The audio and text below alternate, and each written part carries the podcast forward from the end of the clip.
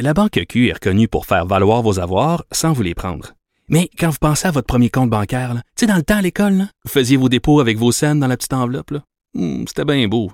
Mais avec le temps, ce vieux compte-là vous a coûté des milliers de dollars en frais, puis vous ne faites pas une scène d'intérêt. Avec la Banque Q, vous obtenez des intérêts élevés et aucun frais sur vos services bancaires courants. Autrement dit, ça fait pas mal plus de scènes dans votre enveloppe, ça. Banque Q. Faites valoir vos avoirs.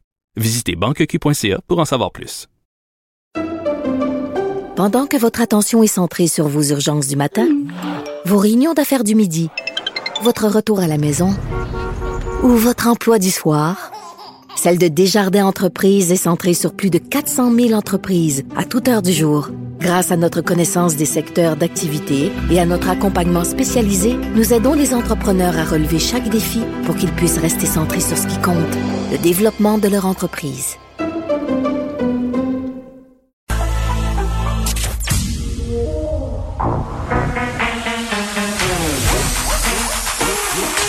Elle a une opinion sur tous les sujets. Pour elle, toutes les questions peuvent être posées. Geneviève Peterson. Cube, Cube, Cube Radio. Salut tout le monde, j'espère que vous allez bien. Merci d'être avec nous sur Cube cet après-midi. On va être ensemble pour les deux prochaines heures et demie. Tout plein de sujets aujourd'hui pour vous. On va parler euh, du manque de personnel en soins infirmiers, en santé. On le sait, là, le premier ministre Legault qui a dit que la pénurie d'infirmières, ça l'empêchait de dormir. Euh, Christian Dubé qui fait des pieds et des mains aussi pour euh, réussir à signer des conventions collectives, réussir à s'entendre avec la FIC, dit, en fait, enjoint le personnel de la santé d'attendre avant de prendre des que ces ententes-là soient signées, justement. Puis on va parler avec une dame, Amélie Perron, cofondatrice de l'Observatoire euh, des infirmiers et des infirmières, qui est prof aussi à l'École de sciences infirmières, parce que moi, je n'ai pas la prétention de dire qu'on va faire le tour du sujet puis qu'on va apporter des solutions aujourd'hui, mais on va essayer de comprendre euh, si le problème des infirmières et des infirmiers, c'est seulement l'affaire du temps supplémentaire. Parce que je pense que comme dans tous les corps de métier, euh, l'enjeu, c'est souvent pluriel, ça a des raisons qui remontent à longtemps. Euh, c'est un problème, les infirmiers, les infirmières, c'est un problème qui est endémique, c'est la façon dont on gère le système. Puis j'ai envie de dire, je suis allée au privé la semaine dernière pour subir un examen médical. j'ai payé parce que je voulais le faire maintenant, je voulais avoir des résultats maintenant. Puis ça, d'ailleurs, je vais vous en reparler quand je vais avoir les résultats parce que ça parle de l'hormonothérapie. Euh, J'écoutais le documentaire L'automéno de Véronique Cloutier où on parlait euh, des troubles dysphoriques liés aux règles, les filles qui ont des PMS vraiment intenses, là, que ça leur crée euh, toutes sortes de problèmes physiques, psychologiques. Moi, je pense que j'ai ça, donc je veux le savoir. Bon, donc tout ça pour vous dire que je vais vous reparler de ça, mais je suis allée faire un test, dans, faire un bilan hormonal. J'ai vu une médecin au privé qui est spécialistes des hormones bioidentiques qui sont pas, by the way, remboursés euh, par la Société d'assurance maladie du Québec.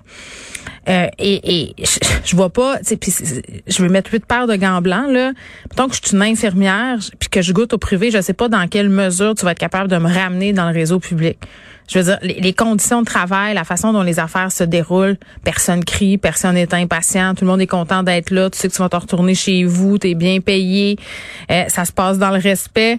Donc vraiment, euh, j'ai hâte de voir qu'est-ce que le gouvernement Legault va être capable de mettre en œuvre pour ramener ces gens-là, parce que pour être capable de pallier à la pénurie d'infirmières, il va falloir en ramener dans le système euh, public.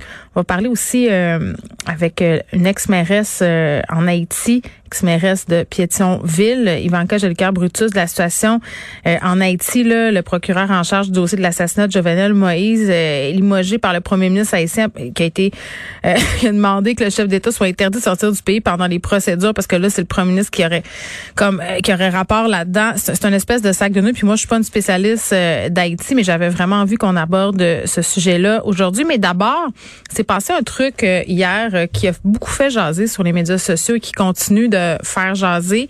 On a, vous le savez, des manifestations, des personnes qui sont contre les mesures sanitaires, des personnes qui sont anti-vaccins, euh, qui ne veulent pas que les enfants se fassent vacciner. On a des manifestations devant les écoles, devant aussi les établissements de santé. devant les écoles, ça vient vraiment chercher les gens. Là. moi aussi, en particulier, vous le savez, là, je trouve que c'est vraiment pas l'endroit où manifester et hier, euh, ces militants anti-vax sont débarqués à l'école secondaire euh, Robert Gravel avec des porte-voix. On est avec une élève, Marion, euh, qui est une élève du secondaire, justement, à l'école Robert Gravel. Marion, salut. Bonjour. Bon, Marion, on se connaît un petit peu dans la vie, fait que je vais te dire tu. ça, ça te va-tu? Oui. OK. Euh, Est-ce que tu es en secondaire 1, c'est ça? Euh, oui, exactement. Donc, tu as 12 ans. Euh, euh, je, je commence par te demander, euh, j'imagine que tu es vacciné. Euh, en fait, j'ai eu 12 ans le 10 septembre, donc je suis vaccinée une dose depuis maintenant deux jours, trois jours. OK. Puis est-ce que tu étais contente d'aller te faire vacciner? Ben, j'étais vraiment contente que c'était que cette étape-là soit faite parce que maintenant, c'est rendu que c'est un besoin d'aller se faire vacciner. là. Surtout dans ma famille, tout le monde était vacciné, alors euh, c'est bien qu'on mette euh, que tout le monde soit vacciné au complet. Bon, parlons de ce qui s'est passé hier à ton école, à l'école Robert Gravel, des manifestants euh, qui sont débarqués. Qu'est-ce qu'ils ont fait? En fait, un homme est débarqué avec un porte-voix et ils ont chanté une chanson aux élèves.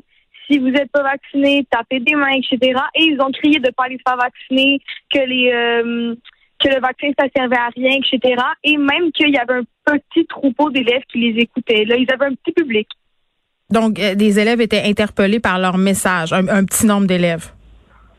Euh, oui, en fait, c'est que la plupart riaient d'eux, genre la plupart se marraient. Ouais. Mais c'est aussi que euh, ben c'est ça, donc ça veut dire que tu on entend crier devant notre école, tu tout le monde se demande c'est quoi, tout le monde se rassemble. C'était l'heure du dîner, donc tout le monde est un peu partout autour.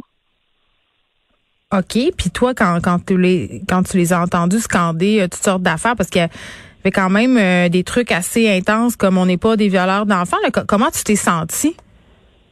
Euh, en fait, euh, ils ont dit à la police que c'était pas des violeurs d'enfants, mais ils l'ont pas crié dans le porte-voix. Mais moi, comment je me suis sentie, c'est que je me suis dit, ben au début, je me suis dit, est-ce que des gens pourraient y croire? Est-ce que des gens pourraient penser que toutes ces informations-là sont vraies?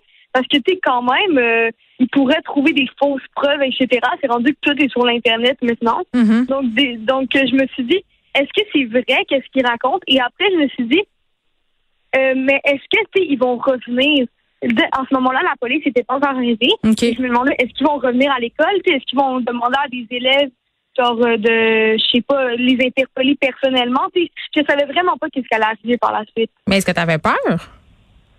Ben, un petit peu au début, mais c'est sûr que quand la police, la direction est arrivée, etc., ça s'est radouci. Mais au début, j'avais peur que, si je sais pas, ils, ils nous empêchent de rentrer dans les... Regarde, je sais pas, là, mais je savais pas qu'ils fassent quelque chose. Ben, je comprends, je comprends. C'est intimidant. Euh, tu me dis, la, la direction, les profs euh, sont intervenus très vite. Ils ont fait quoi? Ils se sont interposés? En fait, euh, quand moi, je, je suis arrivée, la direction était déjà dehors.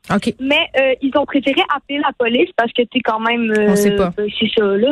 OK. Puis, euh, mais la police a pris beaucoup de temps à arriver pour une école qui est au, qui est au milieu de Montréal, donc dans le Myland, on est vraiment euh, au milieu, genre ben plateau Montréal. Mhm. Et euh, la police a pris quand même longtemps à arriver, donc ça fait que dans tout ce moment-là, il parlait dans son porte-voix et personne, tu sais, était en attente de la police, donc personne faisait un petit peu rien, tu sais. Hmm.